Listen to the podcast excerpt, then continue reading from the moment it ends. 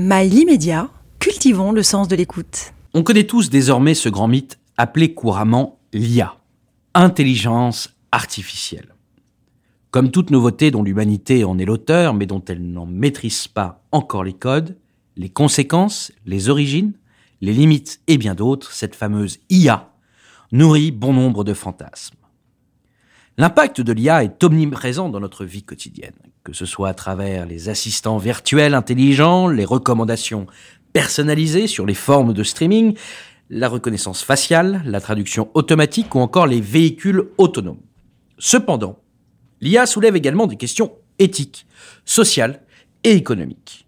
Les débats sur la responsabilité, la transparence, la protection des données et les impacts sur l'emploi sont au cœur des discussions.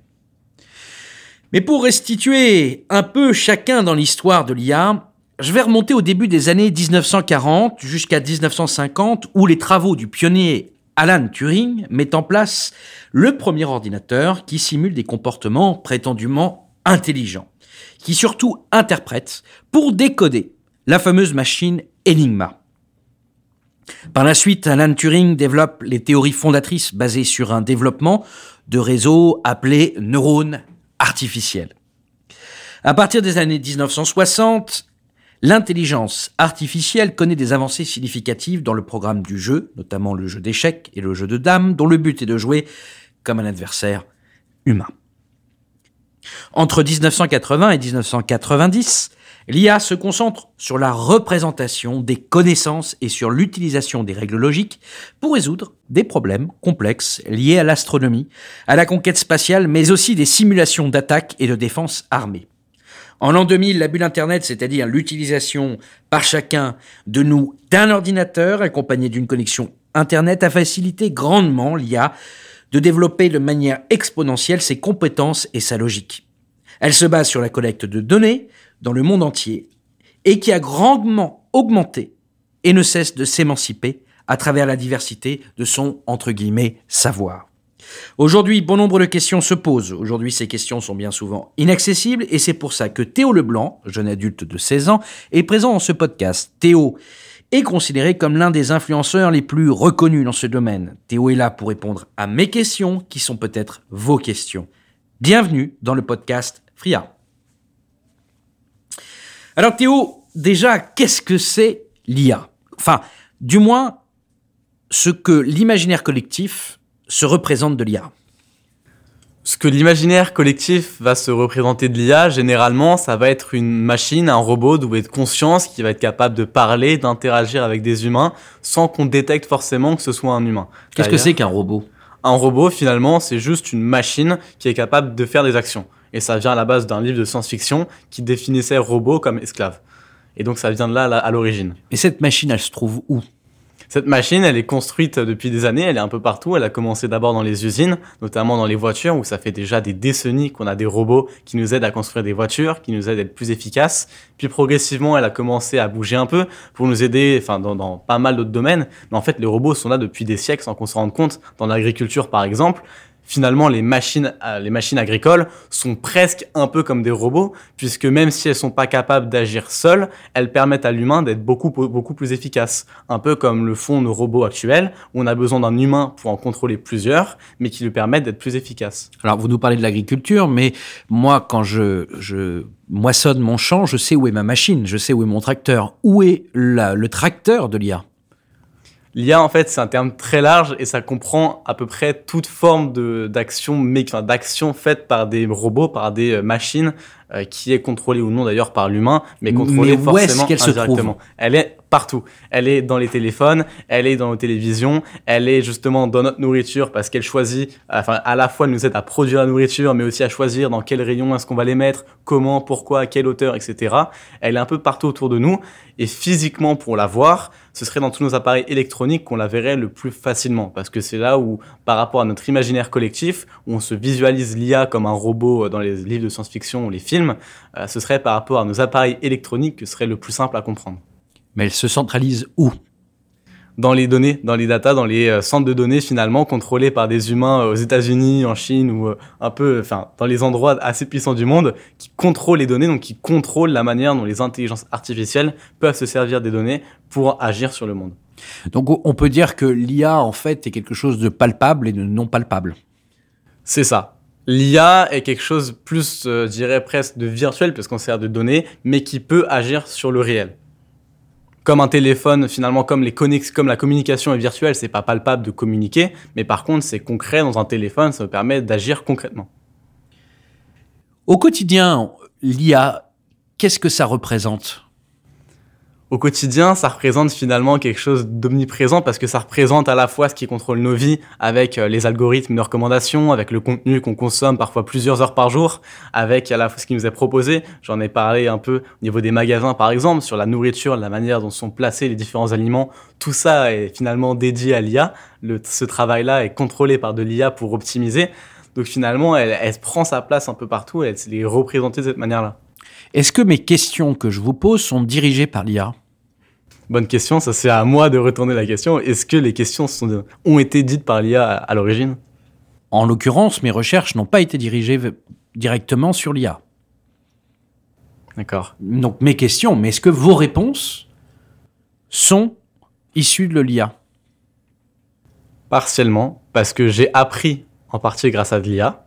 Donc forcément, tout ce que je vais retranscrire a été à l'origine, consciemment, inconsciemment, directement ou indirectement, euh, amené par de l'IA. Que ce soit le contenu que j'ai consommé, que ce soit les choses dont j'ai, enfin les choses que j'ai appris, que ce soit même les programmes scolaires qui ont été définis pas que par des humains, mais aussi par des machines pour aider à optimiser. Finalement, oui, mes réponses viennent de l'IA. Comment peut-on imaginer, par une dimension symbolique, l'intelligence artificielle? On peut visualiser ça un peu comme une toile, un peu comme le Internet, comme une toile qui serait un peu partout, finalement, qu'on verrait pas forcément, mais qui, quand on, se, quand on creuse un peu, on se rend compte, enfin, un peu plus comme une fourmilière où on voit qu'un seul tunnel émerger, parce que c'est le seul tunnel qui va vers la surface, où on en voit deux, trois petites entrées, donc on a l'impression que c'est petit, que ça représente qu'une petite partie de la Terre, alors que quand on rentre à l'intérieur, quand on creuse, on se rend compte que les tunnels sont partout, qu'ils enfin, sont sous l'intégralité de la surface euh, de la Terre qu'on va étudier, et parce que euh, sous Terre, enfin, euh, finalement de manière cachée, l'IA est partout et nous aide partout. Un peu comme l'iceberg. Exactement. Finalement, ce qui la partie émergée ne représente que quelques pourcents. Qu'est-ce que c'est que la partie émergée? La partie émergée, c'est ce qu'on voit depuis quelques mois avec euh, ChatGPT notamment. C'est ce qu'on voit aussi avec les algorithmes de recommandation dont on a parlé qui sont plus visibles. Euh, ou si on commence un peu à gratter le, bord, on peut très vite s'en rendre compte et découvrir la manière dont on s'en sert et la partie sous la mer qu'on ne voit pas, la partie non immergée. Immergée. C'est à la fois tout ce qu'on ne connaît pas parce qu'on n'a pas les connaissances techniques, mais aussi tout ce qui est caché. Par exemple, tout ce qui est au niveau gouvernemental, tout ce qui est au niveau militaire, on n'a que très très peu d'informations et c'est normal. Euh, par exemple, je pense aux drones autonomes, je pense à toutes les manœuvres de résolution, les manœuvres même de mouvement ou de contrôle euh, au niveau des conflits, de résolution des crises, qu'on ne voit pas mais qui finalement touchent à l'IA et qui est dans la partie euh, immergée mais également, j'en ai parlé, tout, ce qui va placer nos aliments, jamais on pourrait imaginer en allant au supermarché que c'est l'IA qui a déterminé que ce paquet de M&M's serait devant la caisse ou ce genre de choses. Donc finalement, la partie immergée, c'est tout ce qu'on voit pas mais qui dicte la manière dont sont organisées les choses autour de nous. Pourquoi l'IA dans l'imaginaire collectif fait-il si peur? Ça fait peur parce que l'IA et les robots, par exemple, on voit même les termes viennent de science-fiction et que la science-fiction, pour vendre, va forcément partir, enfin, va souvent partir dans des scénarios dystopiques, dans des scénarios apocalyptiques, euh, qui vont plus vendre, qui vont faire à la fois rêver, à la fois faire peur, mais qui vont procurer des émotions. Et donc, dans ces cas-là, l'IA fait un antagoniste parfait, enfin, fait souvent l'antagoniste parfait dans des romans de science-fiction dystopiques, euh, comme une machine supra-intelligente qui nous contrôlerait tous et qui serait néfaste.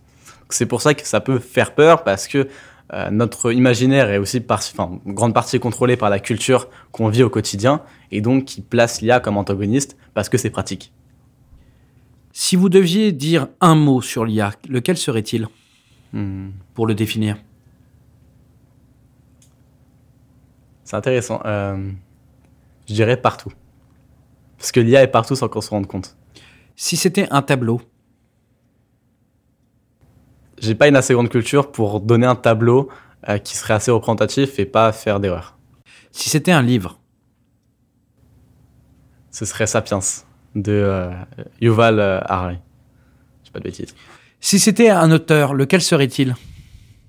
Ce serait Luna Joyce, l'auteur de Community, donc qui est un livre qui d'ailleurs a gagné le prix Verbert il y a quelques années, qui dépeint en fait un univers un peu dystopique, un peu futuriste, en 2600 ou 3000 et quelques, où euh, toute l'humanité finalement est contrôlée, par fuseau etc. et n'a enfin, n'a pas le pouvoir de décider sur énormément d'aspects, où tout est contrôlé par des IA, par une partie de la société, mais j'ai pas trop envie de spoiler comment ça se passe réellement, on le découvre au fur et à mesure.